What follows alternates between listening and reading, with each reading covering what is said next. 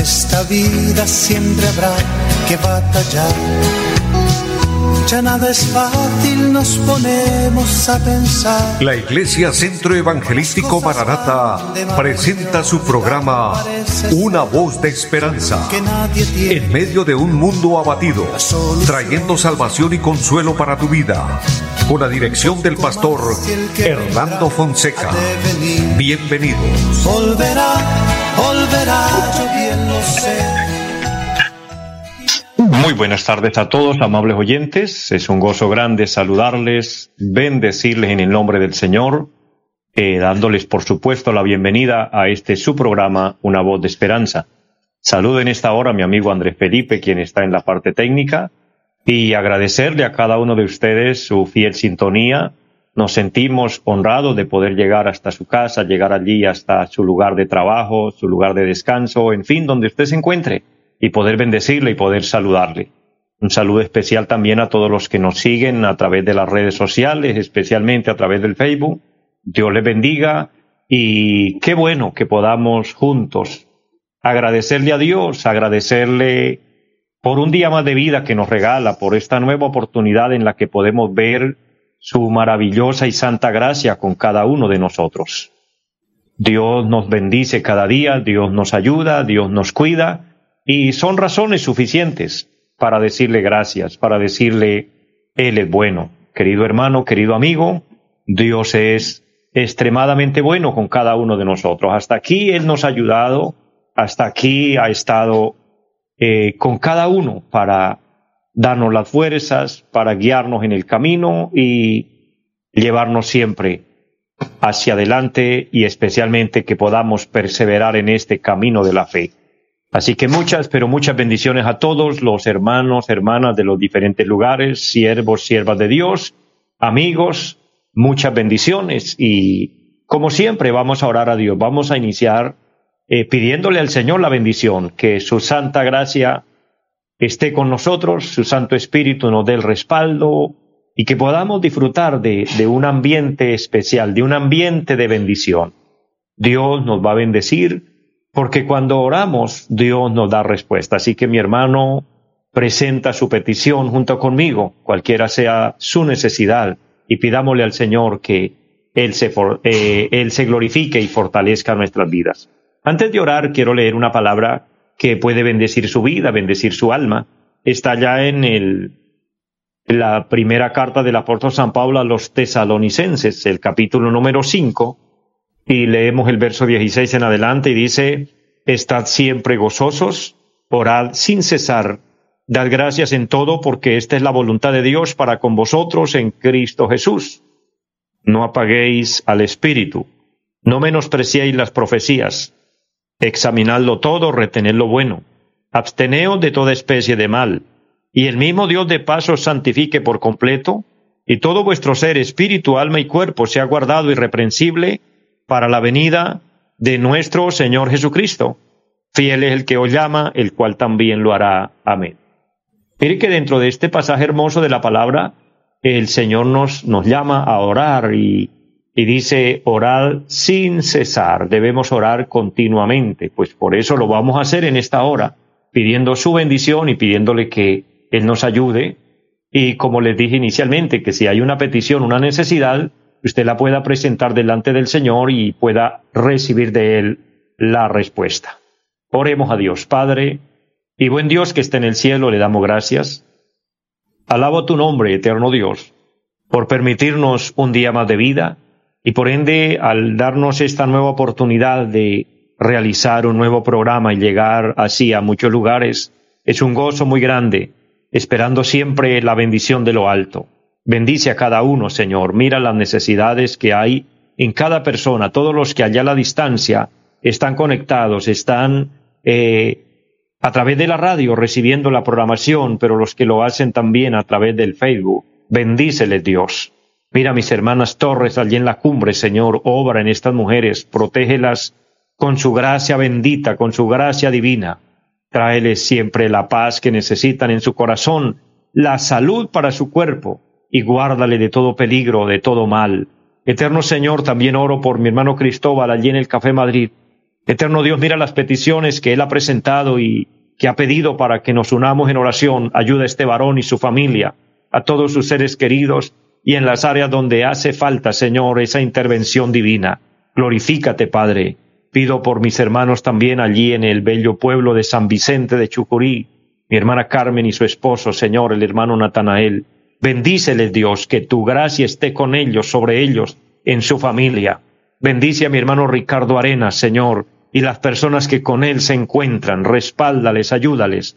Dios y a todos le pido la bendición en esta hora, todos los que he mencionado, pero los que no, y que tú sabes la necesidad de ellos. Mi hermano Luis Vadillo, Señor, este varón que necesita cada día, Señor, de ti el respaldo, la ayuda, el consuelo, la paz. Bendícele Dios y bendice la iglesia en pie de cuesta. Los hermanos que tú me has puesto a pastorear, Señor, oro por ellos, que tú los bendiga y que tú respalde esta obra, Señor. Bendice este programa, bendice esta emisora, Señor, y bendiga los medios por los cuales el programa es realizado. Dios, y con todo el corazón le pedimos que bendiga nuestro país, Colombia y el mundo. Ten misericordia, Señor. Ayúdanos, por favor, y respáldanos siempre, que contemos siempre con su bendición, con su protección. En el nombre de Jesucristo. Amén. Mis amados, es una bendición es un gozo grande que podamos en esta hora orar, podamos interceder al cielo y ser bendecidos por Dios. Me gozo grandemente de que Dios nos dé esta oportunidad. Y hago un paréntesis para saludar a mi hermana Flor María. Dios le bendiga, mujer de Dios.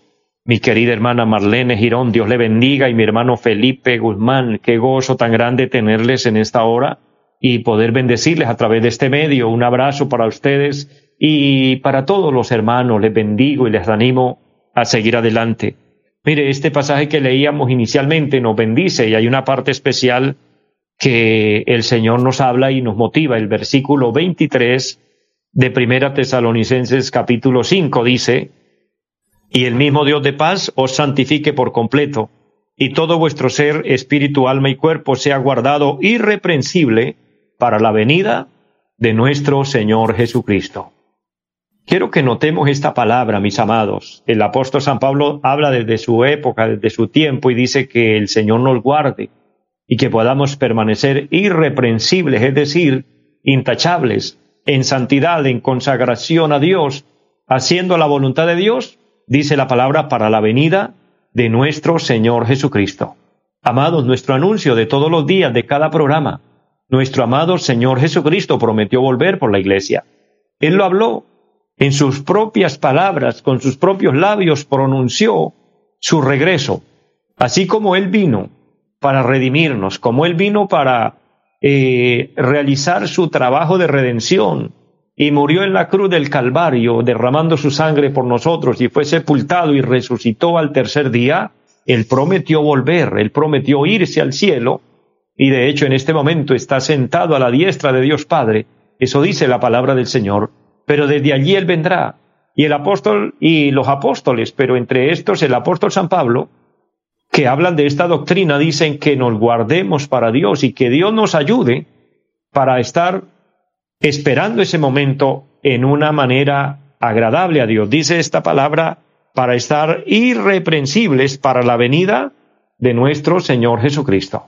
Amados, Él viene por su iglesia. Lo que la Biblia habla, lo que la Biblia dice, es una gran verdad y nada de lo que está escrito ha fallado.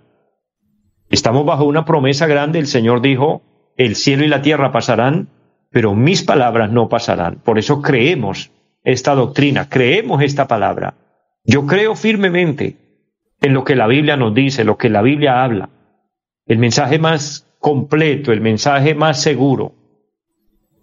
En la carta del apóstol San Pedro, él habló y dice que tenemos la palabra profética más segura a la cual hacemos bien en estar atentos como a una antorcha que alumbra en lugar oscuro. Amados, porque la palabra de Dios es inamovible. La palabra de Dios permanece para siempre. Cristo dijo, el cielo y la tierra pasarán, pero mis palabras no pasarán. Por eso, si Él nos anuncia de volver, si los apóstoles hablaron de la venida del Señor, hoy que han pasado eh, muchos años, y que estamos todavía en el tiempo de la gracia, nos podemos dar cuenta que estamos en el tiempo final, y que en cualquier hora el Señor vendrá. Por eso les invito a estar preparados, a estar listos. Aquella persona que tiene a Cristo en su corazón, que ha dado este paso de fe y permanece en el Señor, yo le invito a continuar, a perseverar, a permanecer en Cristo. Pero aquella persona que quizás no ha dado este paso de fe, que usted tal vez ha oído el Evangelio, pero no ha aceptado a Cristo en su corazón, es tiempo de hacerlo, es tiempo de aceptar al Señor como nuestro Señor, como nuestro Salvador. Porque ir al cielo es lo que más nos debe interesar y para esto no podemos hacerlo según nuestros conceptos humanos o según tradiciones de hombres o según lo que nos han enseñado nuestros antepasados, porque no es lo que nos han dicho los antepasados, no es lo que nos dice la tradición o las costumbres del ser humano. Es lo que nos dice la palabra de Dios. Por eso hay una palabra preciosa. Allí en San Juan capítulo 7, versículo 37 y 38 dice la palabra que el Señor se puso en pie y alzó la voz diciendo, el que tenga sed, venga a mí y beba. Habló del agua de la vida y el agua de la vida se refiere a la palabra de Dios, la palabra de vida que sacia nuestra sed espiritual. Y luego agrega el Señor y dice, el que cree en mí, como dice la Escritura, de su interior correrán ríos de agua viva. Habla del gozo de la salvación, habla de disfrutar de la bendición de Dios.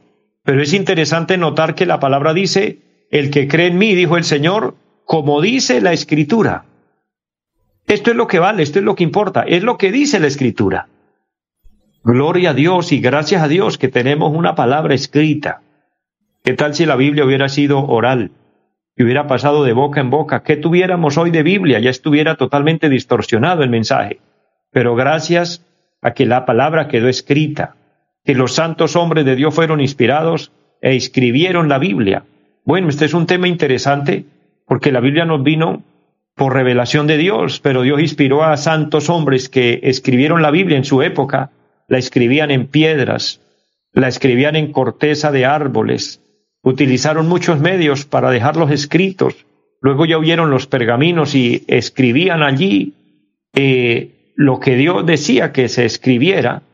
Y bueno, gloria a Dios, todo esto se hizo eh, realidad recopilando todos estos escritos de lo que Dios ordenó, de lo que Dios dejó, y hoy tenemos la palabra de Dios en un solo tomo, tenemos la Biblia, y encontramos allí desde el inicio hasta el final, desde el Génesis que habla del principio, del comienzo de las cosas, hasta el Apocalipsis que nos habla del final.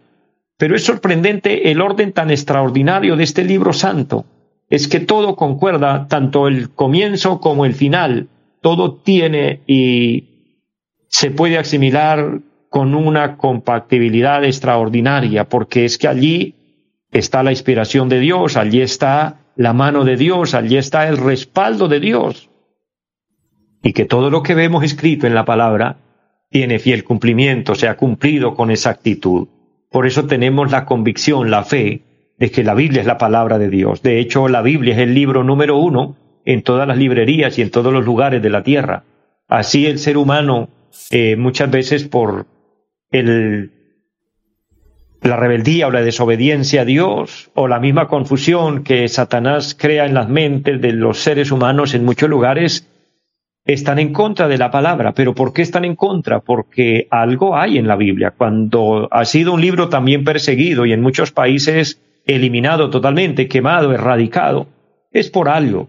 Es porque el enemigo, el Satanás, que el Señor lo reprenda, no quiere que la luz de Dios venga al ser humano entonces tiene que ver la Biblia, tiene mucho que ver con todo este acontecimiento. Es, es un libro de, de, de, estudiar y en el cual vemos que hay mucho de qué hablar. Entonces nos da seguridad de que no es un libro cualquiera, es la palabra de Dios. Y cuando la hemos estudiado y nos hemos concentrado en examinar con exactitud lo que el Señor dejó escrito, nos damos cuenta que es la palabra pura de Dios que se está cumpliendo o que se ha cumplido con exactitud y que lo que falta por cumplirse es poco. Falta que suene la trompeta para que el Señor venga por su iglesia y entonces seguirá el curso final del cumplimiento total y cabal de la palabra bendita del Señor. Por eso es bueno creerle a Dios y creer a su palabra y estar así preparados y listos para esperar a nuestro amado Dios, para esperar al Señor que venga por nosotros. Entre tanto nos fortalecemos aquí a través de la misma Biblia, mirando lo que es Dios para nosotros, lo que es Cristo para nosotros. Mire, quiero compartirles eh, lo que es el gran amor de Dios manifestado a nosotros en las diferentes funciones que desempeña o realiza nuestro amado Señor y Salvador Jesucristo. Porque Él hace un trabajo muy grande por nosotros. El Señor ha entregado todo por nosotros. Dios el Padre entregó a su amado Hijo, nuestro Señor Jesucristo. Y nuestro Señor Jesucristo, en calidad de persona, entregó todo por nosotros. Aquí, caminando por nuestro mundo, por nuestra tierra, enfrentando diferentes circunstancias, adversidades y pruebas, dándonos un ejemplo grande para conducirnos a Dios, pero finalmente yendo a la cruz, derramando su sangre, entregando su vida y haciéndolo con amor para darnos redención, luego ascendiendo al cielo, pero desde allí sigue desempeñando funciones extraordinarias. Nuestro amado Señor vino como el Salvador, vino como el Mesías anunciado. La palabra Mesías significa el ungido de Dios y la palabra ungido significa que ha sido señalado o consagrado para una misión especial. Valga sorpresa de todo esto y qué mucho hay de admiración aquí, que Dios no envió al mejor ángel, ni al mejor arcángel, ni al mejor querubín, ni al mejor ser viviente. En el cielo hay rangos grandes en los seres vivientes, en todo lo creado. Pero Dios para darle redención al hombre, para darnos salvación, envió a su amado Hijo. O sea, dio lo mejor. Y nuestro Señor Jesucristo aquí en la tierra dio lo mejor. Ya lo mencioné, pero le vuelvo a recordar. Dio su vida en la cruz. Entregó por amor todo, derramando su sangre, permitiendo ser injuriado, ser maltratado, cargando su pecado y el mío. Se hizo responsable de nosotros. Muere es sepultado y al tercer día resucitado y sube a la presencia de Dios Padre. Pero desde allí intercede por nosotros. Por eso, una de las funciones de Cristo en favor del ser humano es que Él es el gran sumo sacerdote, ejerce como tal en el cielo. La palabra del Señor nos dice en la carta a los Hebreos, el capítulo número 7, desde el versículo 22 en adelante quiero leer una parte preciosa de la palabra y dice, por tanto Jesús es hecho fiador de un mejor pacto. Existía el antiguo pacto, el pacto que Dios hizo con Moisés, con Abraham. Hubieron algunos pactos que Dios estableció con los hombres, como por ejemplo con David. Pero tanto Abraham como David, como Moisés o el pueblo de Israel, por diferentes razones, mm, violaron el pacto, no continuaron o simplemente fueron mortales que al morir eh, terminaba el, programa de Dios porque tenía que levantarse otro hombre eh, con las mismas características, otro hombre con las mismas decisiones, con el mismo anhelo de servir a Dios y lastimosamente a veces no pasaba esto. Entonces, como que allí caducaba el plan de Dios, no por causa de Dios, sino por causa del hombre. Pero Dios, queriendo establecer algo mejor para nosotros, establece un pacto a través de Jesucristo y por eso dice, por tanto Jesús es hecho fiador de un mejor pacto. La palabra, la palabra fiador es hacerse responsable. Creo que usted y yo conocemos eh, esta palabra. Sabemos lo que significa. Un fiador es aquel que se hace responsable por la deuda de otro. Si el otro no puede pagar, el fiador se hace responsable y debe pagar.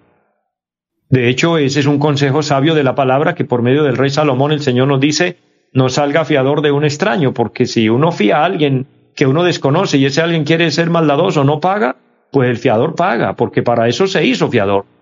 Cristo, en cambio, conociendo nuestra deuda y sabiendo que era imposible que pagáramos, pues Él se compromete a pagar por usted y a pagar por mí. Mire qué gran amor hace el Señor por nosotros. Pero luego sigue hablando la palabra. El versículo 23 del capítulo 7 de Hebreos dice, y los otros sacerdotes llegaron a ser muchos debido a que por la muerte no podían continuar. Mire lo que le venía diciendo, la muerte eh, imposibilitaba que el sacerdote continuara, pues si no había otro que lo sucediera en su lugar, terriblemente fracasaba allí todo. Entonces, Dios, queriendo establecer algo, algo concreto, algo firme, algo estable, algo eterno, lo hace a través de su amado Hijo. Verso 24, más este se refiere a Jesús, por cuanto permanece para siempre, tiene un sacerdocio inmutable. El sacerdocio en el antiguo pacto era que el que era elegido como sacerdote se presentaba delante de Dios pidiendo perdón por sus pecados, pidiendo perdón por sus culpas, pero también pidiendo perdón por el pueblo, es decir, se convertía el intermediario, el intercesor por el pueblo.